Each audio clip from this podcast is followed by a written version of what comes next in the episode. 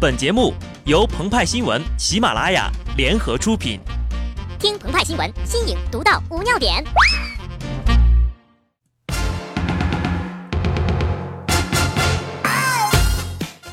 本文章转自澎湃新闻澎湃联播，听众朋友们，大家好，我是机智的小布。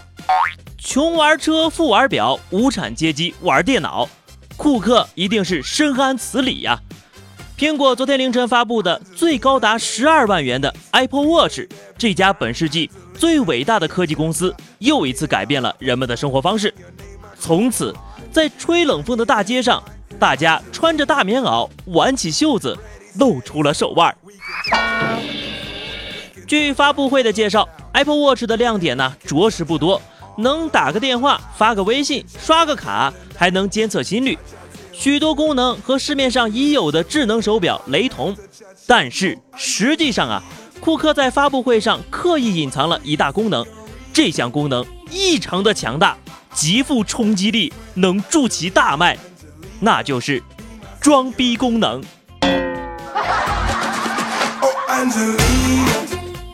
今后呢，霸道总裁们的示爱方式将不再是这片鱼塘被你承包了，而是我去年买了个表。人类进入二十一世纪后，中产阶级急剧增加，在物质条件得到极大的提升的同时，广大人民的精神生活却越发的空虚。在这种大环境下，为了解决因某些女性想象力过剩而造成的全球危机，各类霸道总裁应运而生啊！内有拥有古老的哈布斯堡家族贵族血统的商业奇才和锦绣园的胸东教主，外有五十度雾霾的变态总裁。小布反复研究五十度灰，在一系列的摩擦摩擦之后，写成了霸道总裁是怎样炼成的。哟哟，切克闹，跟着我的左手右手一个慢动作，右手左手慢动作重复。手把手教你当上霸道总裁。要当一个霸道总裁呢，至少得买得了苹果表啊，俊得过小布我。帅气多金只是霸道总裁最基础的条件。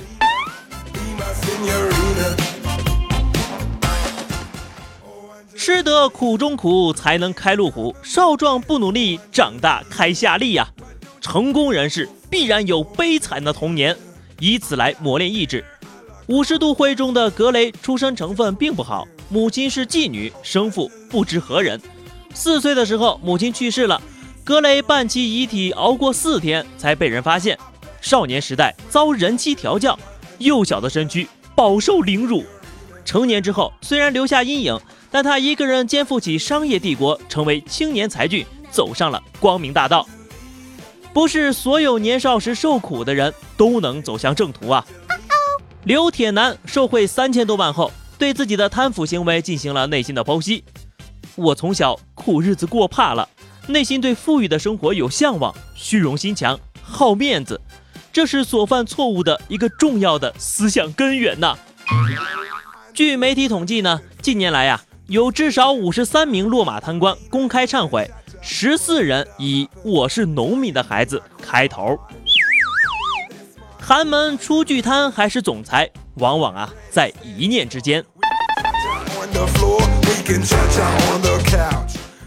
文能提笔控萝莉，武能床上定玛丽。霸道总裁征服女人，不仅靠的是冷酷专情的性格，还有渊博的文化知识。格雷的兴趣广泛呐。初次见面，与主修英国文学的小白兔女主谈笑风生。夏洛蒂·布朗特、简·奥斯汀、托马斯·哈达信手拈来，在小露一把文学素养之后呢，又亲手帮女主修改采访稿，直接秒杀女主的西门系室友啊！他还分得清声乐分几种唱法，大半夜弹钢琴玩浪漫。霸道总裁身兼文艺青年，上知天文，下晓地理。知识面跨度之大，人送外号“小谷歌”，完全从智力层面碾压涉世未深的女主啊！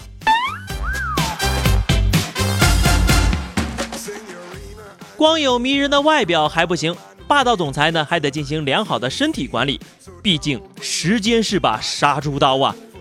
无数好莱坞金童玉女长残的血腥教训历历在目啊！格雷天天跑步锻炼，六块腹肌和人鱼线成半左右。况且没有金刚不败之身，也玩不了 SM 呀。他的那点小爱好，虽不容于主流道德观，但至少啊，仍在遵纪守法的范围内。平时呢，也就爱冲上个云霄，开开飞机啥的。有钱但不任性。格雷挥金如土，但养成了良好的生活习惯，绝对不吸毒，也不酗酒，更不打人。他一不麻烦上海和北京的公安，二不给社会添乱。相比某些大明星，哈，堪称良好市民呐。建议高某、聂某、邱某某和王某某认真观看《五十度灰》，学习格雷好榜样。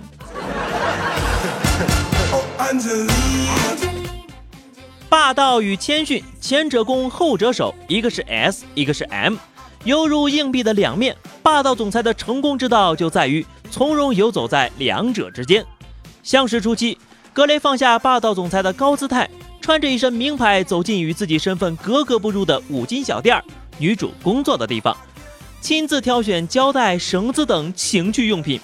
霸道总裁突如其来的温柔，立刻击碎了白莲花女主那颗善良脆弱的玻璃心呐。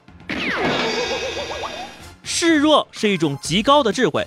武林中的绝世高手在比武之前，绝对不会先自吹自擂一番，往往呢，如扫地僧般的谦虚者才是真正的高人。在国内呢，这一招数被很多人熟练的运用。比方说哈，银行是弱势群体。央企高管月薪七千八百元。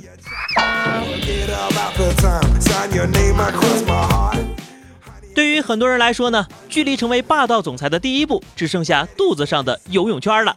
先减掉短短的赘肉吧。以上就是本期节目的全部内容。更多新鲜资讯，敬请关注喜马拉雅澎湃新闻。下期节目我们再见吧，拜拜。